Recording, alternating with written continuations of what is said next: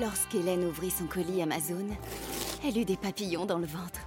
Ce double compartiment, ces huit modes de cuisson, c'était la friteuse sans huile de ses rêves, à un prix si bas qu'elle ne put résister.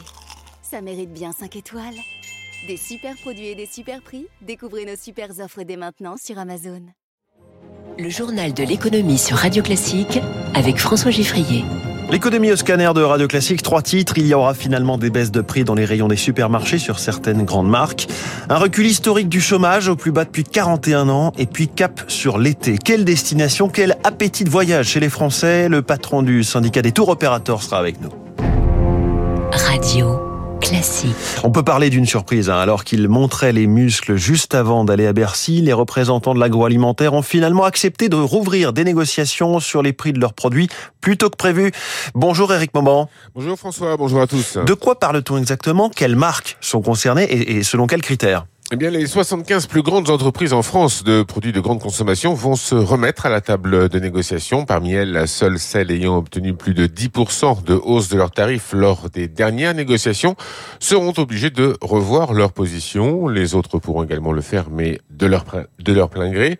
Les géants industriels devront revoir leur grille tarifaire si la baisse du coût de l'un de leurs intrants affectant le prix de production dépasse 20% depuis le 1er mars 2023. Ce dispositif va permettre de tenir compte de la récente baisse du prix de l'énergie et de certaines matières agricoles.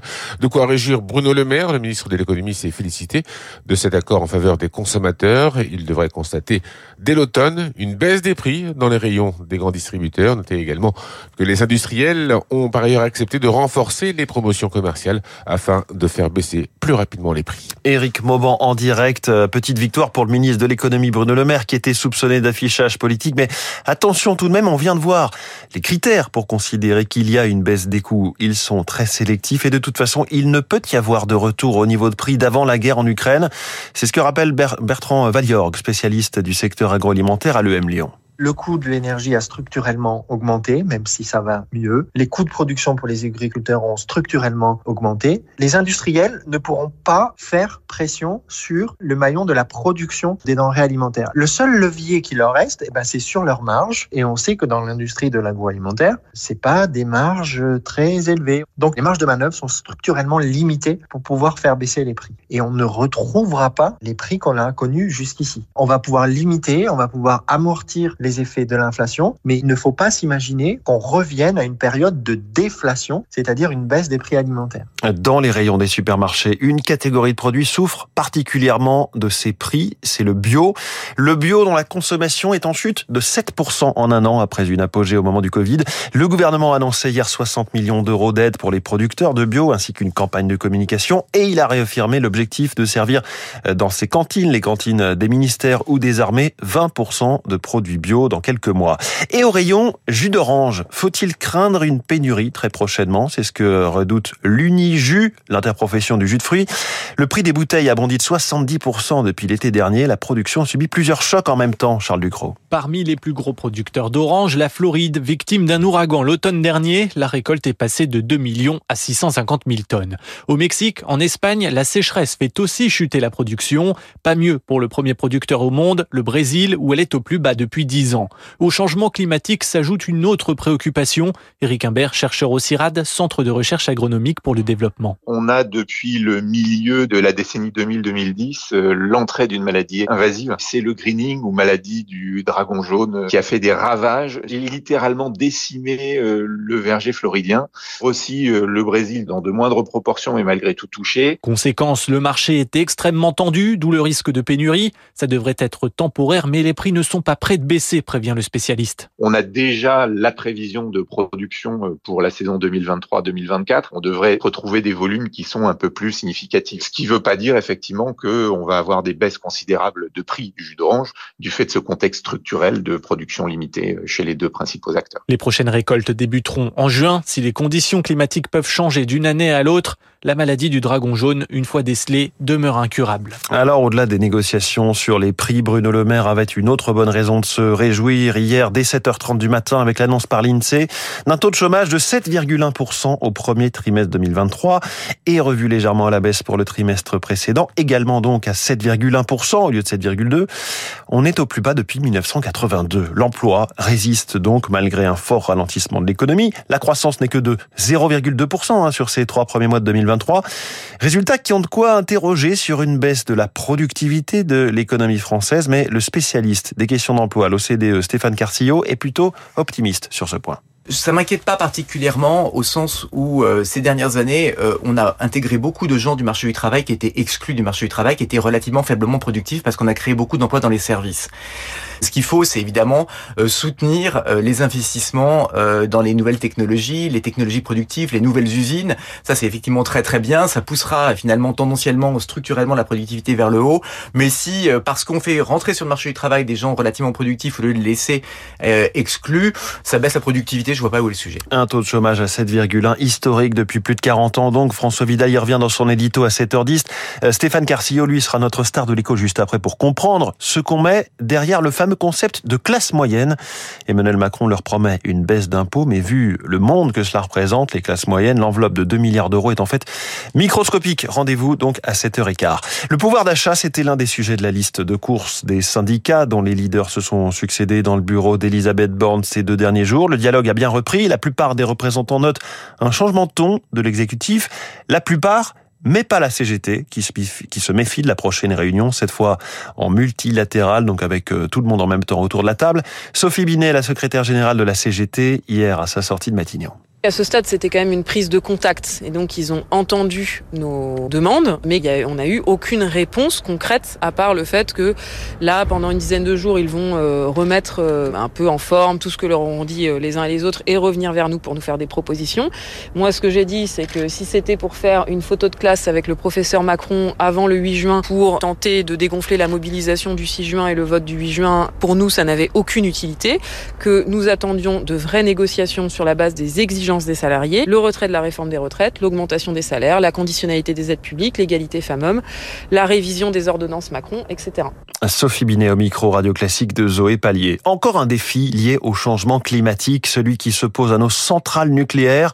Elles prélèvent de l'eau qu'elles rejettent ensuite un peu plus chaude dans les rivières. Alors face au réchauffement généralisé, EDF travaille à limiter le phénomène tout en préservant la production électrique. Eric Kuech. EDF prélève 8 milliards et demi de mètres cubes d'eau chaque année pour refroidir les 8 réacteurs situés en bord de rivière. Cette eau réchauffée est ensuite rejetée dans son milieu naturel sans dépasser les 28 degrés. Seuil fixé dans les années 70 pour ne pas nuire à la biodiversité. Mais depuis, les températures ont augmenté et impactent certains animaux, constate Roberto Eplé de l'ONG European Rivers Network. Le saumon, il arrête de rejoindre les zones de reproduction à partir de 20 ou 21 degrés. Vous imaginez que, par exemple, en printemps, le saumon eh ben, arrive à des lieux où la température est au-delà de 22 ou 23 degrés, on est très inquiet. C'est aussi un problème pour EDF. En période estivale, la Garonne avoisine les 28 degrés. La centrale de Golfech est donc régulièrement mise à l'arrêt.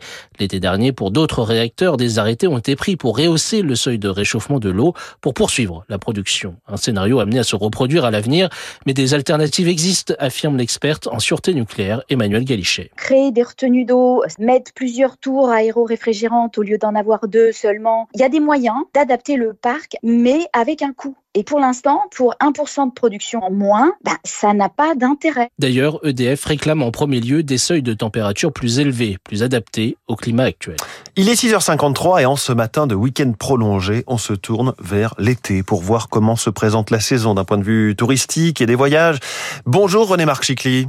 Bonjour. Président du CETO, le syndicat des entreprises de tour operating. Alors, les, carnets de commandes des tour opérateurs sont-ils bien garnis pour l'été? Ah oui, très bien garnis. On a quand même une très forte progression des réservations pour cet été, qu'on a enregistré euh, très tôt, d'ailleurs, depuis le mois de janvier. Euh, un peu moins ce mois de février, compte tenu de l'impact social, mais c'est avec une forte reprise des réservations depuis le mois de mars. On a pu remettre l'ensemble des effectifs en place. Ça a été un peu plus long que prévu, mais ça s'est bien fait. On a pu absorber comme ça toutes les prises de réservation, remettre en place toute la production des tours opérateurs.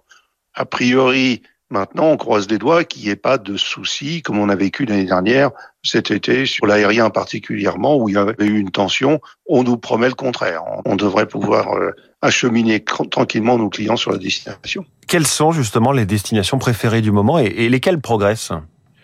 Alors sur le bassin méditerranéen, toujours pareil, l'Europe du Sud qui tire son épingle du jeu avec la Grèce, les Baléares, mais on voit un retour en force quand même de la Tunisie, hein, du Maroc, les destinations qui sont venues se rajouter cette année euh, pleinement dans le portefeuille des tours opérateurs. Et alors, un peu plus loin, surprise, c'est les États-Unis qui mènent le bal avec euh, une forte progression, plus 30%. Canada aussi. Euh, donc l'impact dollar visiblement n'affecte pas les réservations. L'île Maurice qui a très bien fonctionné cet hiver et qui a encore une très forte progression pour cet été. République dominicaine toujours la, destination qui a bien vécu pendant le Covid. Et euh, on a très très bien vendu la Tanzanie. Et avec un retour en force quand même de l'Asie. Indonésie, Thaïlande et Japon. Alors il y a tout de même ce sujet de l'inflation. Est-ce que les Français changent leurs habitudes de voyage? Alors nous, nous pensions qu'il y avait une tension sur les prix, ce qui n'est absolument pas le cas. Bon, c'est vrai qu'on a réussi à bien euh, gérer l'ensemble des achats et de moins répercuter peut-être l'inflation, puisqu'on a une recette unitaire qui n'augmente que de 8%. Mais bon, ça n'a pas freiné absolument pas l'achat des gens qui mmh. voulaient à tout prix voyager. René Marc Chicli, merci beaucoup, le président du CETO, invité du journal de l'économie de Radio Classique. Une nouvelle Coupe du Monde de foot, mais diffusée sur aucune chaîne de télé. Cela paraîtrait euh, invraisemblable. La compétition féminine, dans à peine deux mois, en Nouvelle-Zélande et en Australie, n'a toujours pas de diffuseur télé. En France, les exigences de la FIFA d'un côté et des grandes chaînes françaises de l'autre sont pour le moment incompatibles. Zoé Pallier. En 2019, la FIFA avait obtenu 19 millions d'euros de TF1 pour la diffusion de la Coupe du Monde féminine.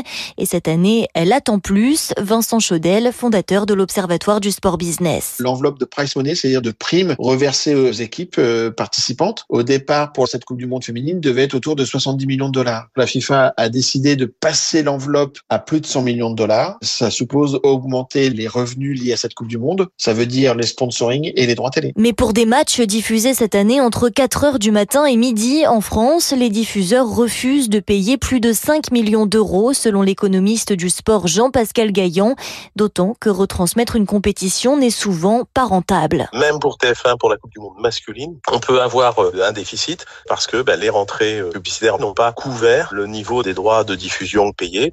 Mais là où on est prêt à perdre un peu d'argent pour une Coupe du Monde masculine, pour dire voilà, nous sommes une chaîne qui diffuse les plus grands événements, on n'est pas encore prêt à perdre beaucoup d'argent pour une Coupe du Monde féminine. Et les budgets des diffuseurs sont aussi contraints cette année avec la Coupe du Monde de rugby.